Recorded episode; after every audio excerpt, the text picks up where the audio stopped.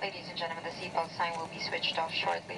However, for your own safety, we recommend that you keep your seatbelt loosely fastened in case... Muito obrigado, Ana, por teres dito que sim a este convite. Então, olá, eu chamo-me Ana Rocha, tenho 27 anos, faço 28 este mês. Em primeiro lugar, gostava de te agradecer pelo convite. Um, sou licenciada em Ciências da Comunicação pela Universidade de Minho. Na altura em que estava a fazer essa licenciatura, conheci uma coach e psicóloga brasileira que trabalhava especificamente a questão da liderança feminina. Interessei-me pela área do desenvolvimento pessoal e do comportamento humano e, portanto, fiz uma certificação breve em coaching, só para perceber se efetivamente o interesse que eu parecia ter nessas áreas uh, correspondia àquilo que elas poderiam apresentar de verdade uh, e gostei daquilo que aprendi na certificação de coaching. Portanto, quando terminei a licenciatura em Ciências da Comunicação, decidi inscrever-me no mestrado integrado em Psicologia. Neste momento, eu estou a finalizar o quarto ano do mestrado integrado em Psicologia uh, na Universidade do Porto uh, e estou especializado na área de Psicologia Clínica e da Saúde. Eu não sou ainda uma profissional de saúde, sou uma estudante, uh, portanto, espero que sejam leves na forma como leem aquilo que eu vou dizer. Fernando, tu perguntaste-me qual é que é o impacto do isolamento social, do estado de emergência, da, da pandemia na saúde mental dos portugueses. Exatamente. Certo? Então, uh, aquilo que nós sabemos em primeiro lugar é que a população portuguesa é uma população, do ponto de vista psicológico, que consome muita medicação para problemas mentais, como a depressão e a ansiedade, e uh, não temos uma abordagem nacional preventiva. Ou seja, aquilo que nós fazemos é sobretudo remediar. E há uma grande parte da população que não tem sequer acesso uh, ao profissional adequado, que no caso seria o psicólogo. Portanto, uh, neste quadro aqui, o que eu acho que acontece é esta situação agrava-se. Portanto, as pessoas que têm depressão e que têm ansiedade um, veem esses quadros provavelmente agravados. Muitas dessas pessoas, felizmente, ainda podem uh, continuar a ser seguidas pelo psicólogo, que a partir do momento em que se fala em isolamento social tem que ser feito a partir de, de um telemóvel ou de um computador, ou seja, atendimento online. Uh, e depois vamos ter a outra situação que é todas aquelas pessoas que estavam em risco e que agora, perante medidas extraordinárias, podem começar a desenvolver também uh, estes quadros que são os mais comuns. É óbvio que, que há outros quadros, como por exemplo a questão da adição ao jogo, ao álcool, às drogas, que, que também se torna mais possível um, numa situação de pandemia. E eu estou a falar de estado de emergência, mas o estado de emergência terminou ontem. Hoje já estamos em estado de calamidade. Sim, mas há, há na mesma a necessidade de, de, alguma contenção social, de um isolamento à distância, sim. etc. Sim, sim, sim. Eu também te queria perguntar se tens a noção, porque é a noção que eu tenho, eh, e eu sou totalmente a favor, eu acho que ir eh, ao psicólogo eh, é quase equiparado com ir ao dentista. As pessoas só vão em Portugal, agora no caso da medicina dentária começa a Já mudar. está a melhorar. Já está a melhorar, mas antigamente as pessoas só vão ao dentista quando, exagerando um pouco, os dentes estavam a cair. E aqui também é um, no caso da saúde mental, é exatamente isso que se passa a meu ver. As pessoas só vão quando têm algo a tratar efetivamente, em vez de fazerem um bocadinho de prevenção e etc. Eu sou totalmente a favor, eh, fiz e faço eh, recurso a, a profissionais, a psicólogos, um, e por isso sou totalmente a favor, mas tenho esta noção, confirma-me se, se, é também a tua ideia. Eh, eu acho que a população portuguesa ainda é muito preconceituosa em relação à saúde mental. Quem recorre ao psicólogo é tolo, não é uma pessoa que tem algo que precisa de tratar ou que está a fazer profilaxia eh, psicológica, mas é efetivamente alguém que tem um problema gravíssimo e, e há esse preconceito ainda. Concordas? Sim, estás a levantar uma questão muito interessante, que é a questão do estigma. E que foi uma questão que, ainda que relacionada com outras, com outras áreas, a ordem, a ordem dos psicólogos também esteve a debater.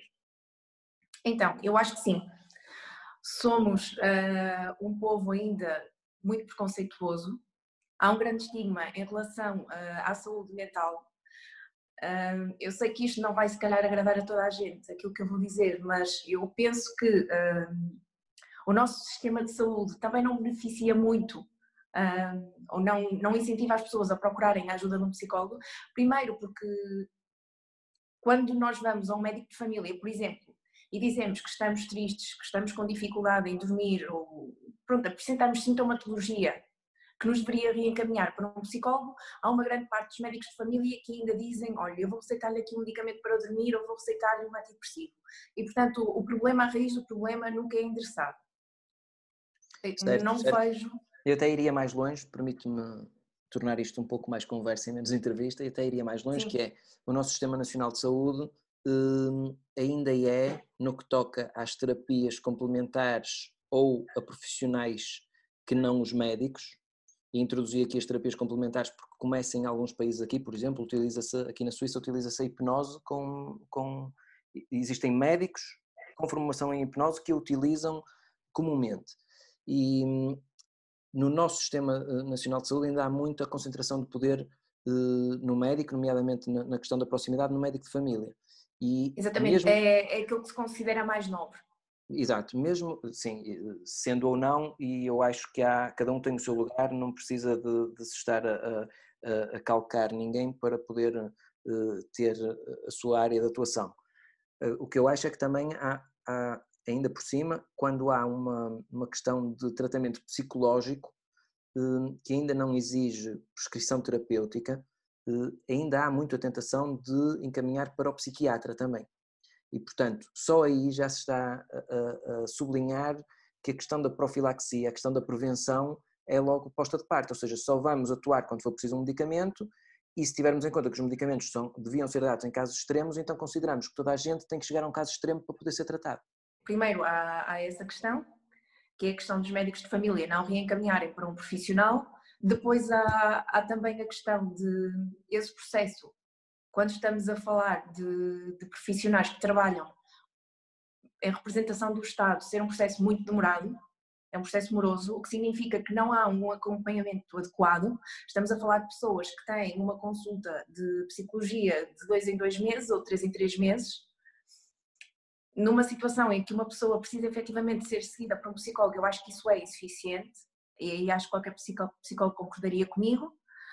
Um, Sim, há também uh, a questão do preconceito em relação a procurar ajuda. E sim, as pessoas acham que ir a um psicólogo ainda é uh, ser tolo, admitir que se está tolo, o que não corresponde à verdade. Até porque, mesmo que não haja nenhum problema grave, ou, na percepção da pessoa, vamos colocar as coisas desta forma, uh, um psicólogo pode ajudar na gestão da vida, de um modo geral, Uh, e depois eu também acho, tu falaste da questão uh, medicamentosa e nós somos dos países da União Europeia que consomem mais medicamentos.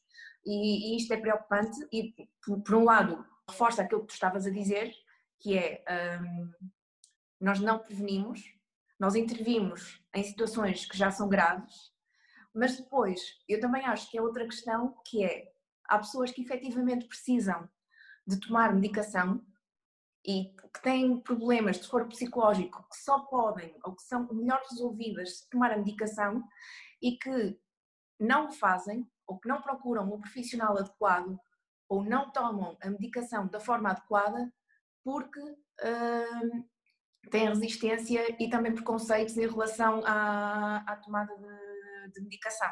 Exato. E isso também é um problema. E porquê é que eu estou a falar, ou falei há pouco e quero agora retomar esta questão do estigma? Porque, em relação eh, particularmente à, à questão da pandemia, Uh, o que a Ordem dos Psicólogos diz é que há pessoas que vão evitar dizer que têm sintomas por causa do estigma, porque têm medo do preconceito ou de serem isoladas de amigos ou de familiares ou da vida social, mesmo quando vão, por exemplo, a um supermercado, que no caso não deveriam ir. Um, mas se isso acontece com, com esta situação particular, que é o Covid, então vamos pensar no que é que todas aquelas pessoas que têm doenças mentais têm que viver uh, todos os dias, ainda que não seja contagioso pronto, do ponto de vista assim do Covid e uma pandemia. Sim. Pronto, e isto, o que é que a Ordem dos Psicólogos diz em relação ao estigma? Diz-nos que quando uma pessoa está a ser alvo de estigma, todos nós corremos uh, um risco muito maior de sermos contagiados porque todos nós, isto significa que a pessoa não está à vontade para se pronunciar em relação uh, ao seu problema, o que significa que isso também pode ser, acontecer connosco. Ou seja, todos nós podemos estar a passar por problemas que não temos uh, coragem para manifestar ou procurar a ajuda adequada para. Isso até tem acontecido com alguns profissionais de saúde em, em vários países, têm sido uh, quase ostracizados do sítio onde vivem, porque uh, são um potencial foco de infecção, e isso é verdade, mas eh, daí aos vizinhos lhes dizerem que eles têm Sim. que abandonar as suas casas e ir para outro sítio, também acaba por ser um problema que afeta a saúde mental, não é? Porque as pessoas que deviam ter uma pausa de descanso porque estão a trabalhar em determinados contextos eh, quase de, de calamidade ou, ou, de calamidade efetiva mesmo, depois têm o problema de, de não ter essas pausas e não ter esse espaço próprio? Porque são forçadas a, determinadas atitudes ou até a determinados conflitos. Muitas pessoas recorrem a ti uh, na, nas redes sociais e, e expõem um pouco de, de questões mais íntimas, uh, fazem-te perguntas até de teor eh, sobre relacionamentos e etc. Como é que tu achas que este tipo de isolamento social pode vir a afetar na intimidade? Eu acho que, em primeiro lugar, é importante nós normalizarmos a reatividade numa situação de pandemia. O que é que isto significa? Há pouco falava da depressão e da ansiedade, que são problemas maiores, mas uh, numa situação em que nós temos que estar 24 horas sobre 24 horas com outras pessoas, podem emergir sentimentos como o medo, uh, a raiva, o stress, e que, portanto, induzem em comportamentos muito reativos na socialização e na forma como interagimos com os outros. Então, o primeiro passo é percebermos que é normal nós termos essas reações. É importante normalizarmos, porque de cada vez que nós problematizamos isso, ah, nós estamos a aumentar o nosso nível de desconforto. Isto vai conduzir, provavelmente, ou já conduziu e se calhar vai continuar, ah, a um aumento de conflitos. Há quem fale também num potencial baby boom. Eu não sei, vamos ter que esperar pelas estatísticas para perceber isso. Agora, apesar de toda esta conotação negativa que nós estamos aqui a tentar dar, a dar uh, à questão da pandemia, eu penso que nós também podemos falar sobre o aspecto positivo. E o aspecto positivo começa por percebermos que nós somos responsáveis pelo nosso comportamento. Ou seja, há sempre coisas que nós podemos fazer e nós podemos uh, tentar encontrar uma oportunidade positiva para melhorar alguns aspectos. E isto pode ser uh, as relações familiares, pode ser a nossa partilha com as pessoas que vivem connosco. Eu acho que, que o isolamento pode fortalecer alguns laços e acho que pode enfraquecer aqueles que provavelmente já estavam fracos antes da pandemia, mas que eram circunstancialmente mantidos. E por questões de património, às vezes também, na China que é algo que tem sido muito noticiado, o número de divórcios ter disparado depois do, do isolamento. Eu acho que tens razão e acho que isso acontece hum, principalmente pelo que tu disseste antes. É a base que se criou, aliás, em quase tudo, não é? Isto só agudizou problemas eh, que tínhamos antes, é? seja a nível económico, quem não se preparou para, para o que podia, para uma eventualidade destas, a nível sentimental, a nível de relação, a nível íntimo, quem não se preparou para uma eventualidade de ou ter que ficar isolado, porque, por exemplo, há profissionais de saúde que estão isolados das suas famílias e estão à distância e estão um, sem os poder ver há, há alguns meses. Ou ninguém então... se prepara, ninguém, ninguém conta com uma pandemia também, não é verdade?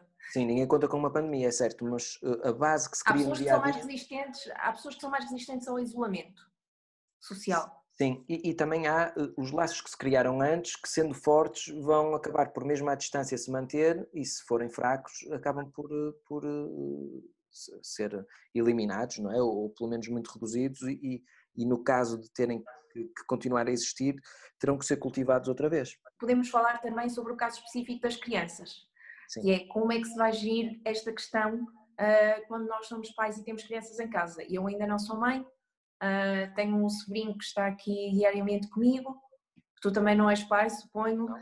mas a Ordem dos Psicólogos tem orientado, sobretudo, para a importância da questão da segurança. Sempre que nós vemos televisão, nós vamos selecionar uh, a informação.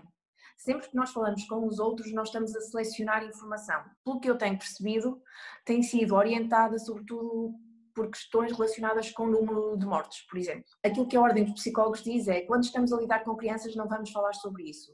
Vamos uh, centrar-nos em uh, garantir que elas se sentem seguras. E as crianças por si só, ao contrário daquilo que nós pensamos, terão recursos uh, para gerir dentro dos meios possíveis esta situação também.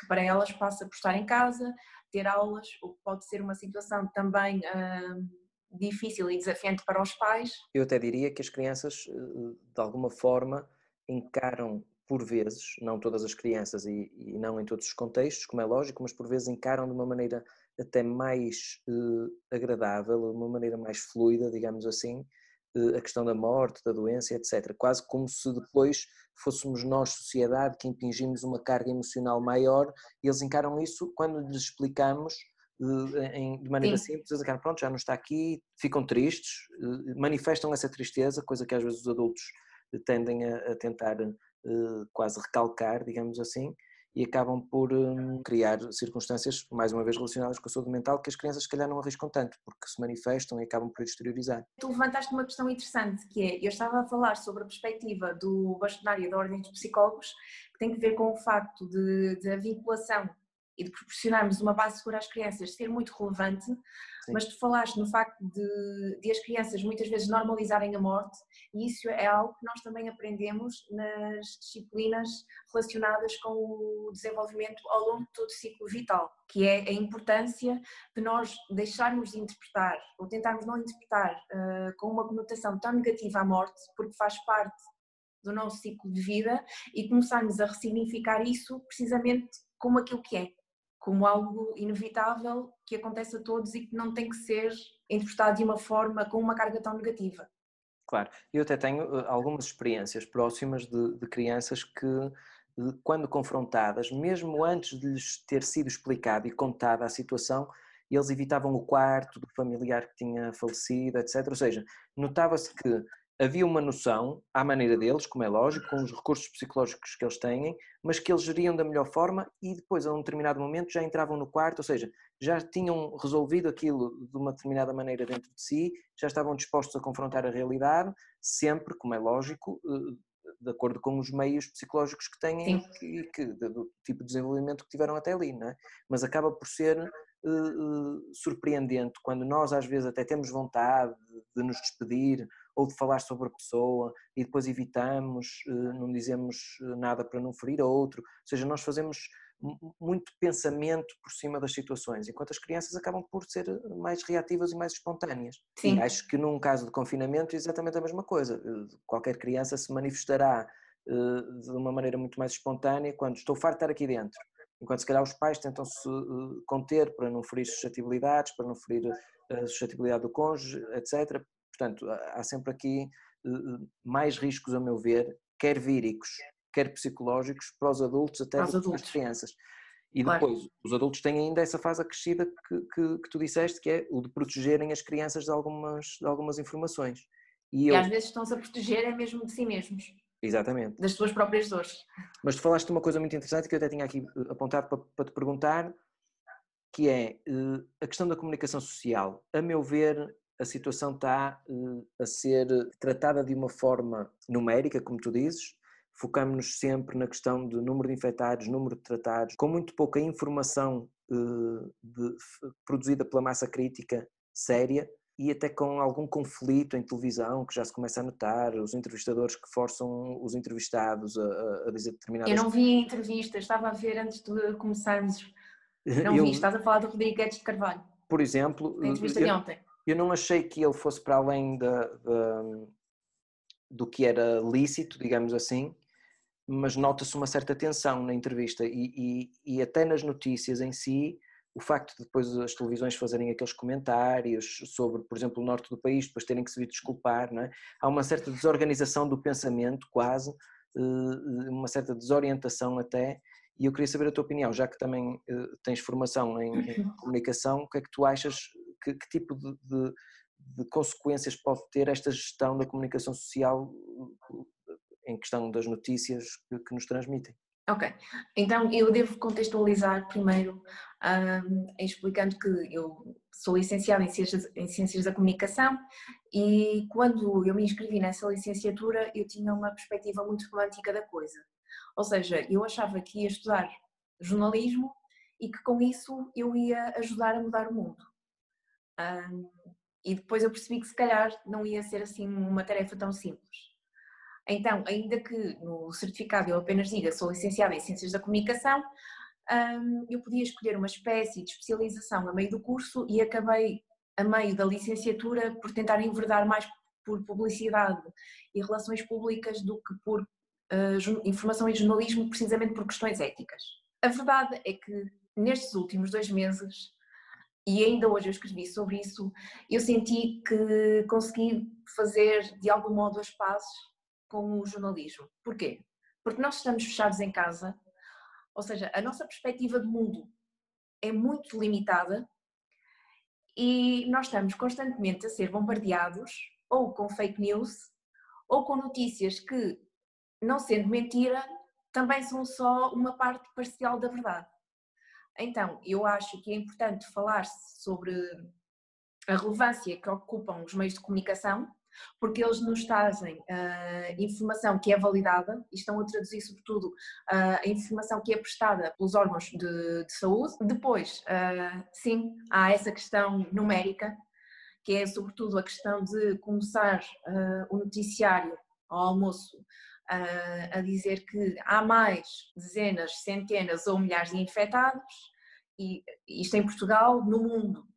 a situação ainda é pior e uh, fazer uma contagem diária dos mortos. Nós vamos prestar mais atenção às notícias que condizem com o nosso estado emocional, ou seja, pessoas que estão tristes, deprimidas, angustiadas, ansiosas, estressadas, vão prestar mais atenção, talvez partilhar mais ou deixar-se informar ou influenciar mais por essas notícias. E acho que hoje, mais do que em qualquer outra altura, faz sentido pensar na literacia mediática, que é a capacidade para escolher as notícias que nós lemos, a capacidade para decidir quantas notícias é que nós vamos consumir uh, e qual vai ser o papel que aquelas notícias vão ocupar no nosso dia. E isto implica também uh, ter uma atitude crítica perante as notícias, ou seja, desqualificar a informação que é parcial. Nesta, nesta notícia, uh, na abertura do jornal, estão a dizer que morreram quantas pessoas. Mas quantos casos são positivos? Quantas pessoas já, já foram recuperadas? Relativizar um bocadinho uh, em relação àquilo que é positivo e àquilo que é negativo. Eu acho também, em abono da verdade, acho que nós muitas vezes encaramos o jornalista numa determinada, de, de um determinado ponto de vista que acontece exatamente com os advogados, não é? Quando nós olhamos para um advogado, achamos que ele está ali uh, a defender a verdade. E o advogado tem um compromisso ético com a verdade, mas está ali a defender um cliente. Da mesma maneira que o jornalista tem um compromisso ético com a verdade, mas não nos podemos esquecer que tem uma linha editorial a respeitar e, portanto, acaba por também depender e estar a defender um determinado conceito que é criado pelo empregador, digamos, pelo, pela, pela tal linha editorial do. Ou seja, nós temos se calhar ótimos profissionais que estando inseridos num contexto em que uh, a escrita ou a imagem é construída mais ao género de tabloide, eles vão ter que ser quase formatados para apostar no grito, entre aspas, na, no, no, valor numérico, etc. E, portanto, quando tu falas que hum, sentiste alguns conflitos, eu acho que muitas pessoas hoje, sentindo esse conflito, se viram, por exemplo, para a internet, para o YouTube, para os blogs, para poderem ter total liberdade de expressão da opinião, sem terem que sujeitar ou sem terem que adaptar o tipo de comunicação a uma linha editorial que já vem de trás e que não vai mudar só porque estamos em pandemia. Eu percebo isso, mas a questão dos blogs e do Instagram e das influencers e do Facebook e de outras redes sociais é que muito provavelmente não são fontes credíveis de informação. E aquilo que se partilha por lá com frequência é partilhado por pessoas que não vão assumir responsabilidade por aquilo que publicam, nem vão responder por aquilo que publicam. E quando nós estamos a falar de um jornal, à partida, nós estamos a falar de uma fonte credível de informação, porque à partida tem que haver uma confirmação daquela verdade uh, e estamos também a falar de alguém uh, que pode sofrer consequências se uh, não se vier a confirmar aquela verdade. Ou seja, estamos a falar de uma pessoa que assume a responsabilidade sobre aquilo. Mas Quando... neste canal isto não acontece. Neste canal há uma tomada de responsabilidade.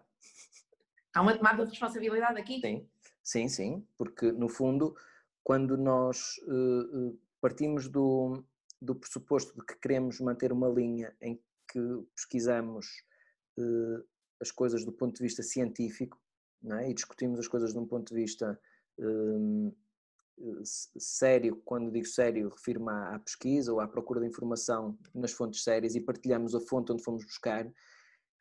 Para já, à partida, eh, sabemos que estamos a selecionar e se calhar até eliminar uh, algumas, algumas pessoas e alguns seguidores que podem ter preferência pela procura de informação mais fútil e mais partilhável, não é? mais chocante, mais ao género dramatizável.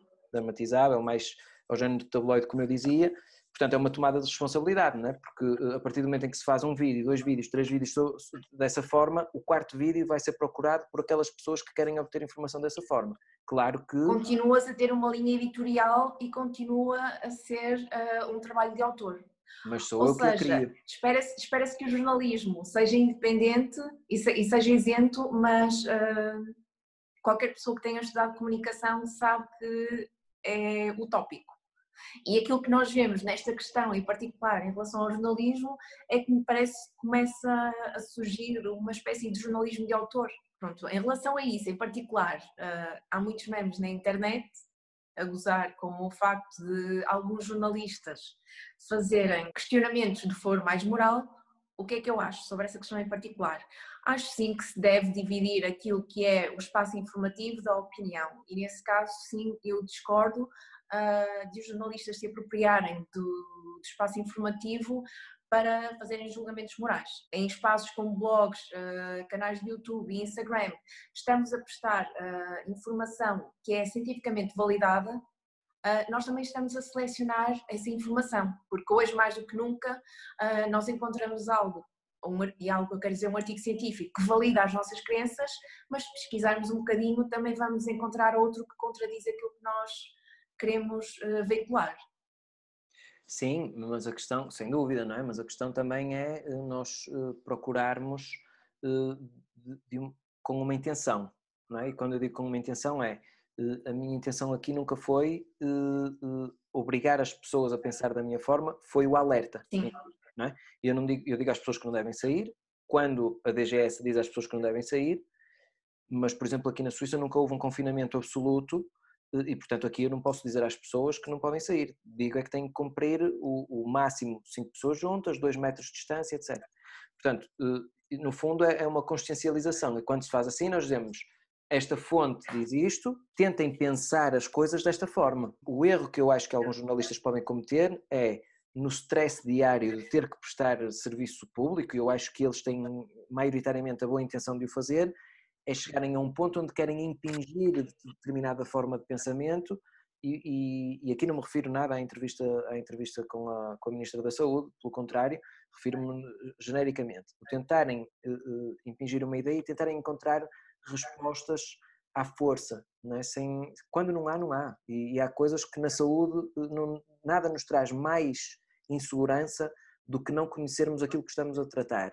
E neste caso do Covid-19 é, eh, é um desespero. Estamos a viver circunstâncias muito limitadas. Não sabemos o que é que se passa, não sabemos como, como abordar, há coisas que fazemos por uh, imitação de outras situações anteriores, mas que não sabemos se resultam efetivamente, portanto há toda, até dentro da comunidade científica há muita discórdia em relação a isso, em relação a medicamentos, em relação a como. Abordar a questão, etc. Tu falaste aí de uma coisa muito interessante e que eu acho que é determinante e que até cruza-se uh, com várias áreas da sociedade, que são as fake news. Quase que se, que se vê hoje em dia uma sobreposição de conhecimento que serve para tudo, isto é, há uma informação científica que vem da área da saúde, que depois é utilizada por uma ideologia política, que depois é aproveitada por um jornalista de determinada linha editorial, que depois é contradita por alguém.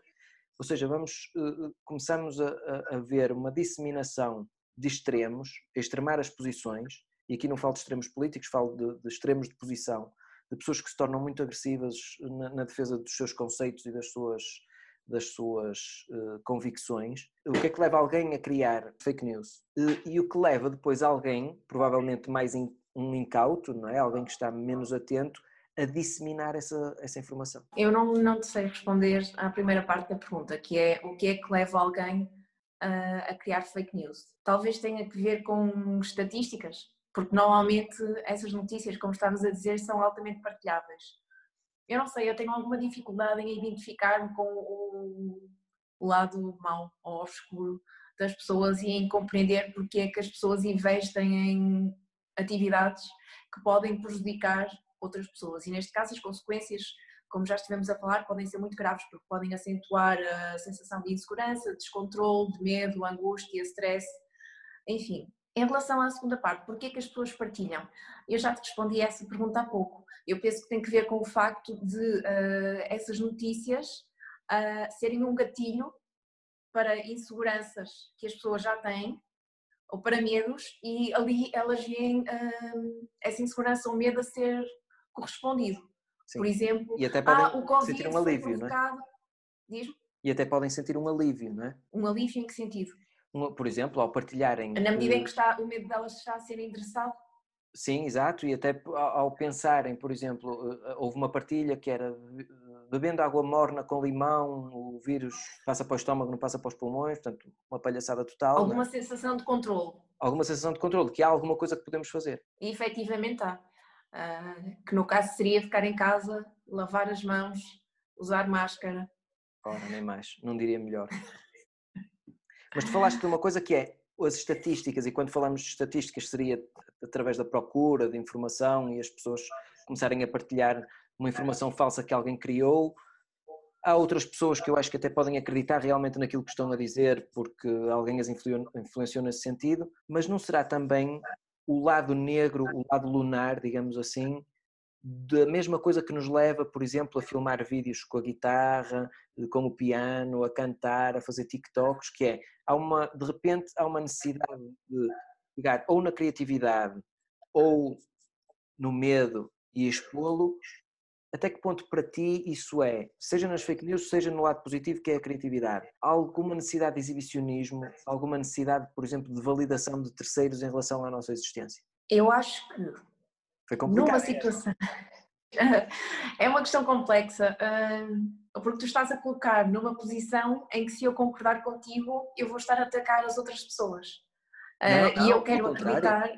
Pelo contrário, repara, eu, eu ao fazer estes vídeos tenho um certo nível de exposição, eh, controlo também estatísticas, como é lógico. Eh, se elas forem positivas, vou tirar daí algum prazer.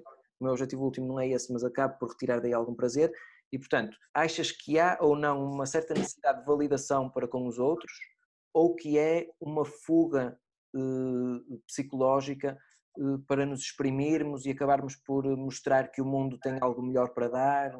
Então, em primeiro lugar, quando eu falo de estatísticas, não falo só de números que vão ser simpáticos para o nosso ego. O que eu quero dizer é que muitas pessoas utilizam hoje em dia uh, os meios de comunicação online para rentabilizarem alguma competência artística que tenham.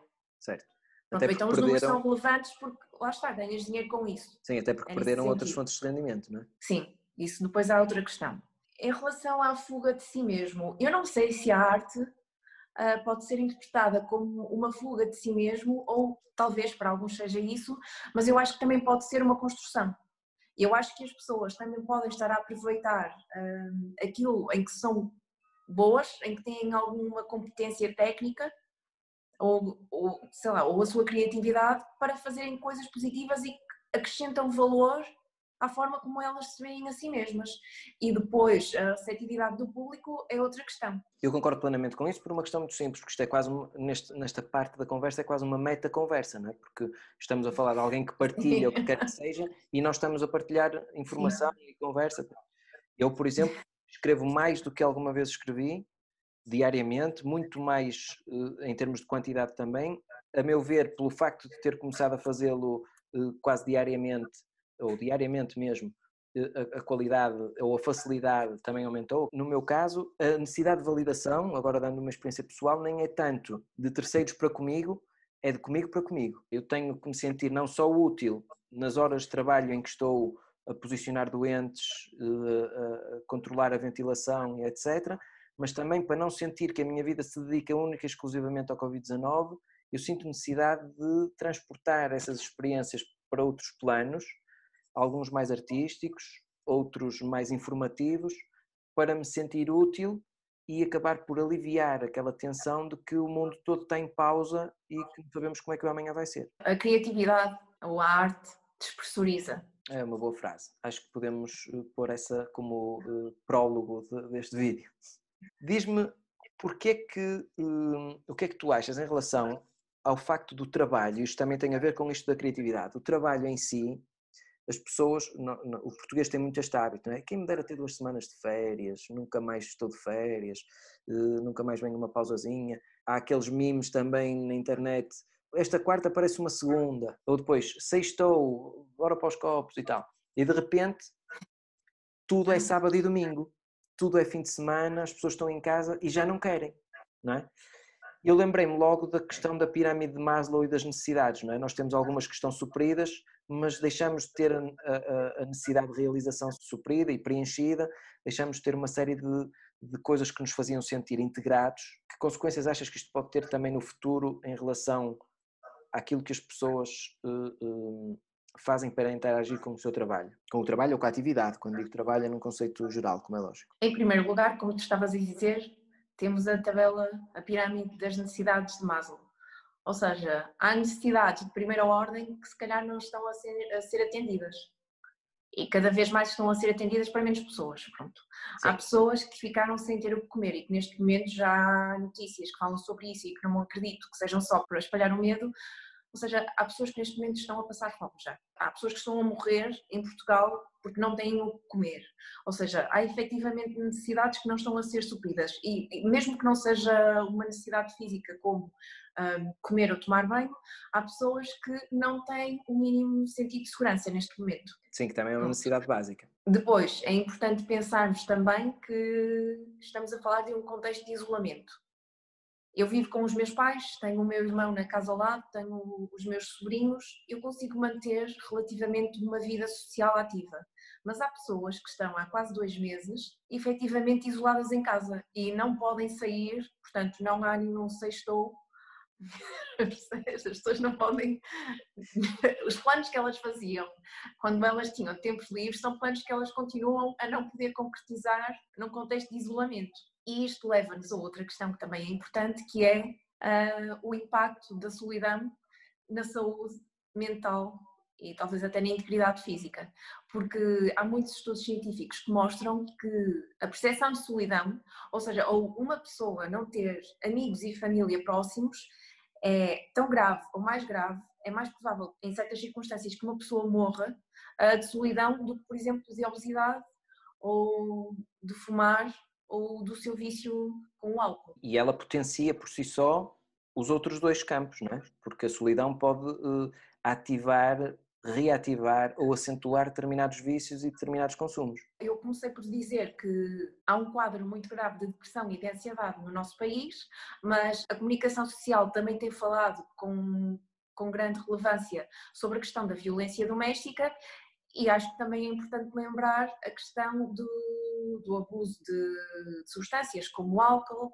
drogas, e eu tive um problema com a de adição à comida e eu acho que numa situação de isolamento também é muito provável que, que, as pessoas desenvolvam ou acentuem ainda mais esses problemas. Ou seja, não estamos numa situação propícia para o sextou, uh, não podemos viajar, Exato. Não podemos, fazer um churrasco com os nossos amigos.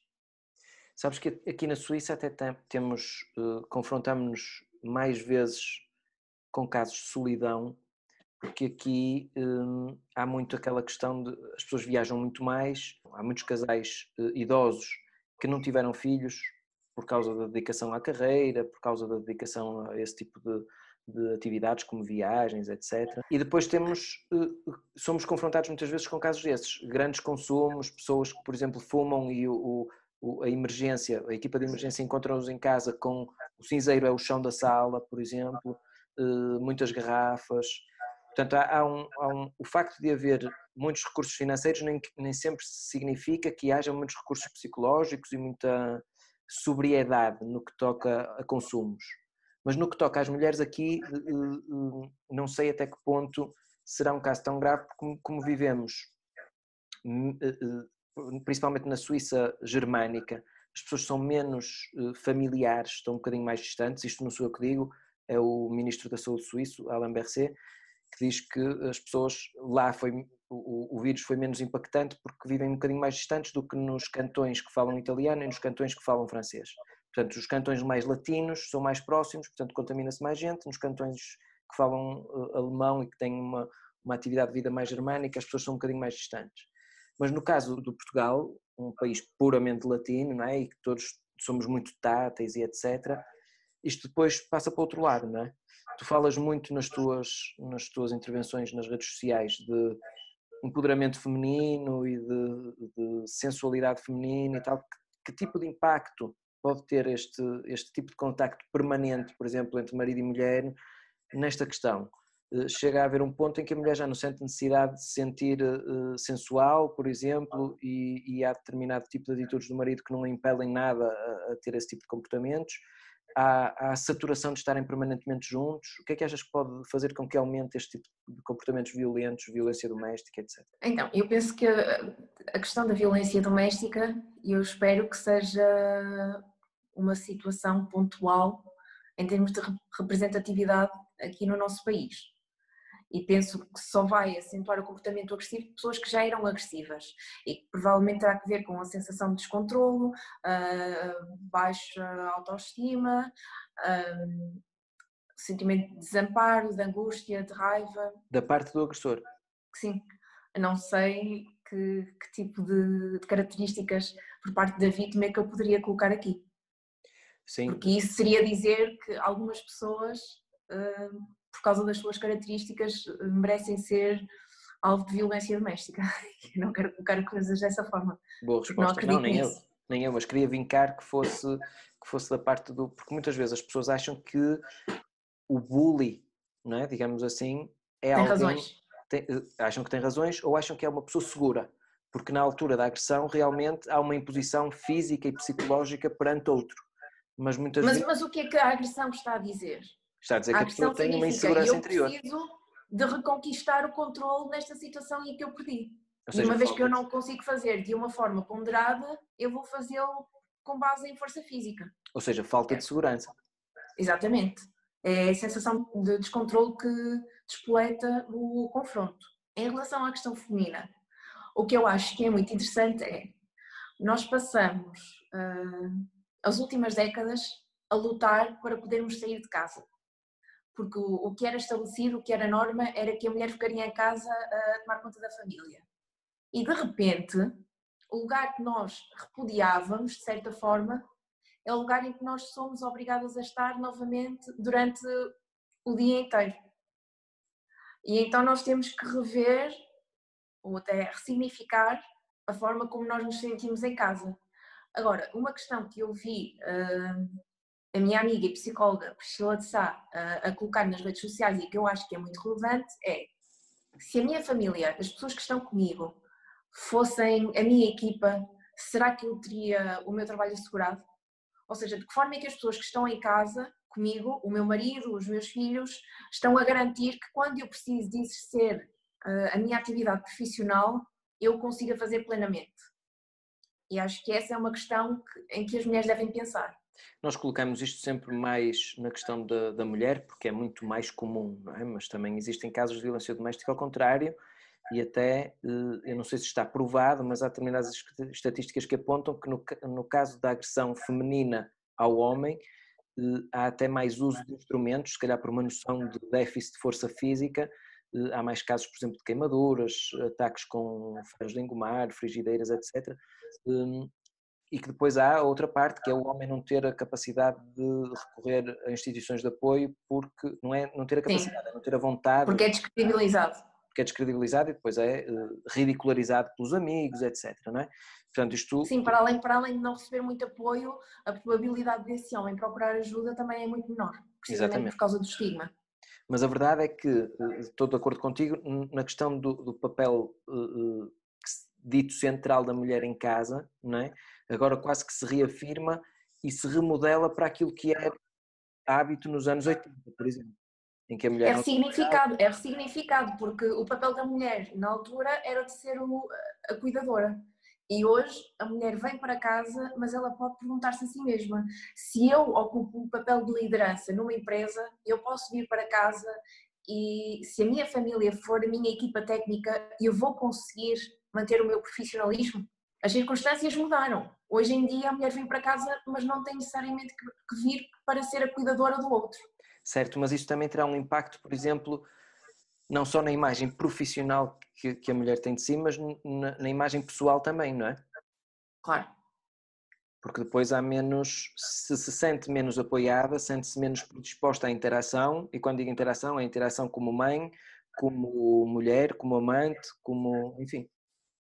Por isso é que os casos de divórcio, de divórcio na China dispararam. E quando digo amante, deixa-me frisar, porque às vezes as pessoas podem pensar que eu estou a falar de outro tipo de coisas. Não falo de adultério, Sim, falo de amante. Não é? Eh, no, no, no a facto... pessoa que está a cultivar uma relação com a pessoa com quem Exatamente. um compromisso. Exatamente, ora nem mais.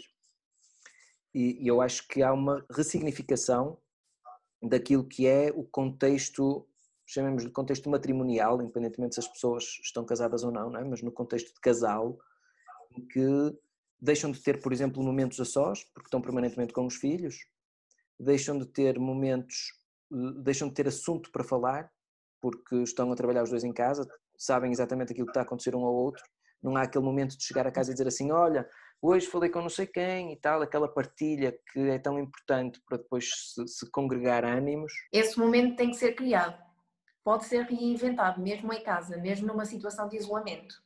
Um fica no quarto a trabalhar, o outro fica na sala, encontram-se na cozinha ao final do dia. Ou no quarto, ao final do dia. Podes eh, elaborar Depende qual for a prioridade. ao final do dia ou à tarde, Exatamente. cada um sabe os seus horários.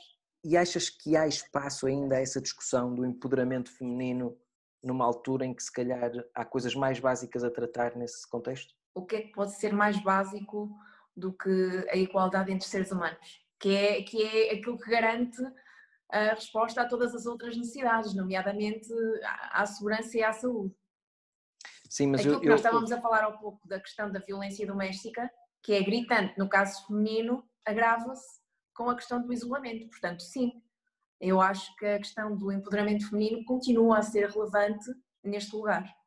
Falta só dizer que há pessoas que não estão em contextos familiares nomeadamente os idosos, que perdem o seu par amoroso e que estão em situações de luto. E, portanto, o melhor cenário possível será terem pelo menos alguém com quem possam partilhar essas dores.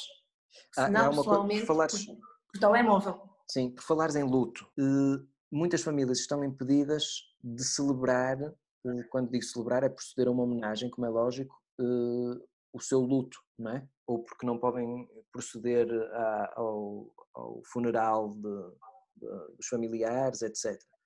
Alguns até impedidos de ver o corpo, de ver a pessoa eh, quando ela está mal ou até depois de falecer.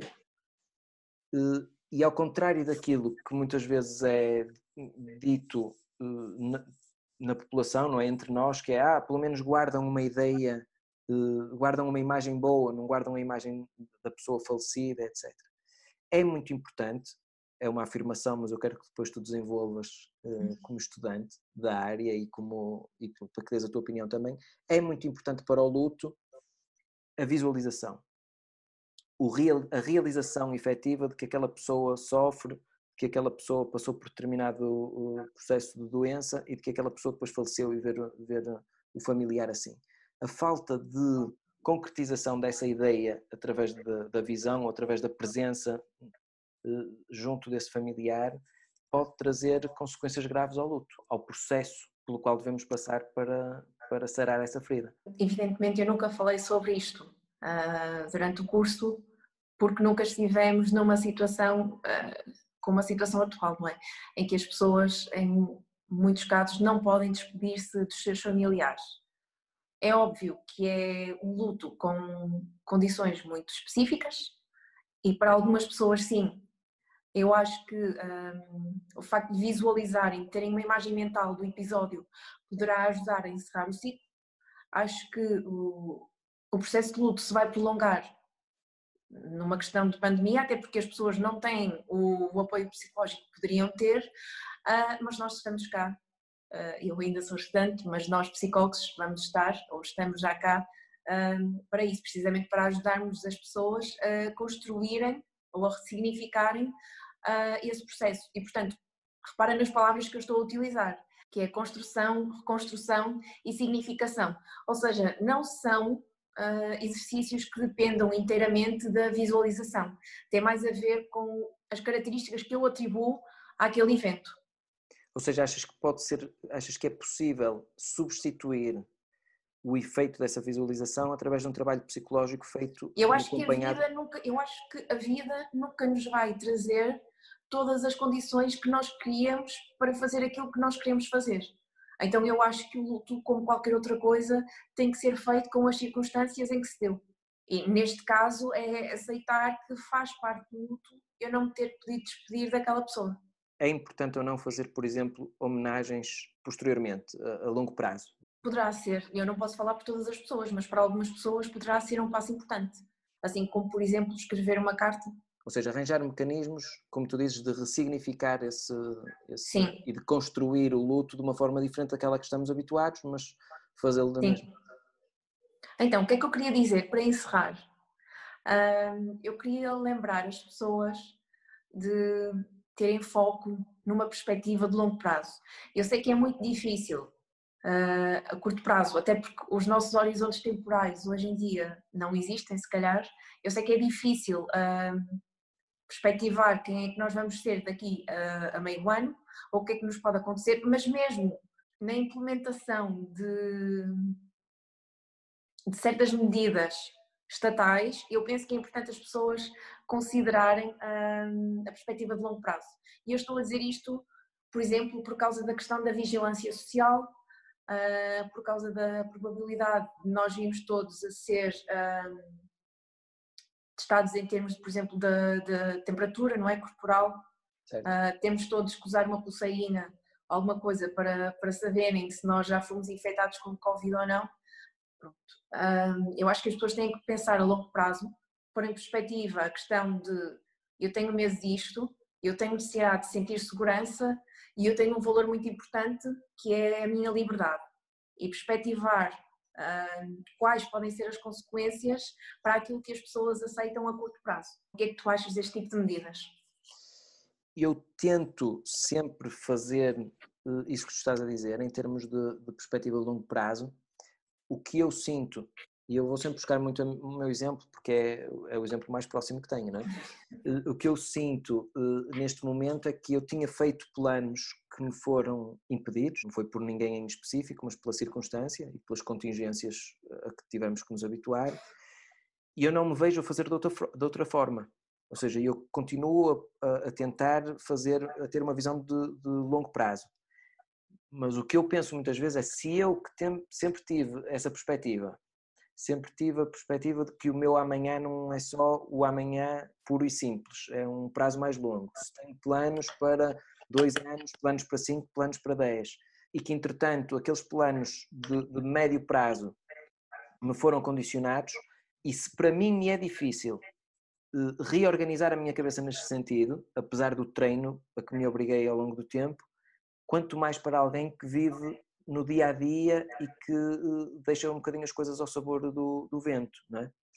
E por isso acho que é extremamente importante que as pessoas comecem a tentar organizar-se num sentido de se programarem não só para aquilo que é o curto prazo, porque não, temos que estar habituados à imprevisibilidade das decisões políticas, das decisões sanitárias, etc., mas também a começarem a pensar, ao ter essa perspectiva de longo prazo, que isto um dia mais cedo ou mais tarde vai passar e teremos que uh, depois continuar a viver e não uh, ficarmos presos numa realidade que durante uns anos nos foi vedada. É exatamente aquilo que terão passado gerações anteriores durante as guerras que assolaram a Europa, pessoas que partiram para a guerra noutros países, crises económicas, enfim, aquilo que muita gente passou antes, e se calhar aí tem muito valor opiniões de, de gerações anteriores que passaram por esse, por esse tipo de circunstâncias, mas levantaram depois isto tudo outra vez. Não é? E por isso essa visão de longo prazo, de que temos que nos reconstruir enquanto pessoas para podermos reconstruir uma sociedade, é muito importante, a meu ver. E, no momento imediato, lembrarmos-nos daquilo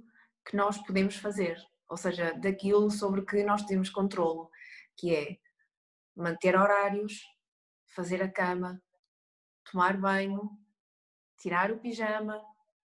Ou seja, não precisamos de mudar por completo a nossa vida nesta situação.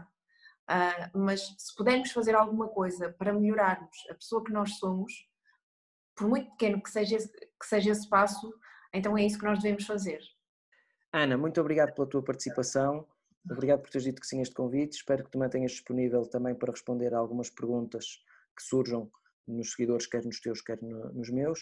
Muito obrigado e até breve. Se proporcionar alguma dúvida que exija mais explicações, faremos de novo um vídeo. Muito obrigado. Claro, encontro-me à disposição. Eu é que agradeço o convite e a confiança. Muito obrigado. Beijinhos. Beijinhos. Tchau.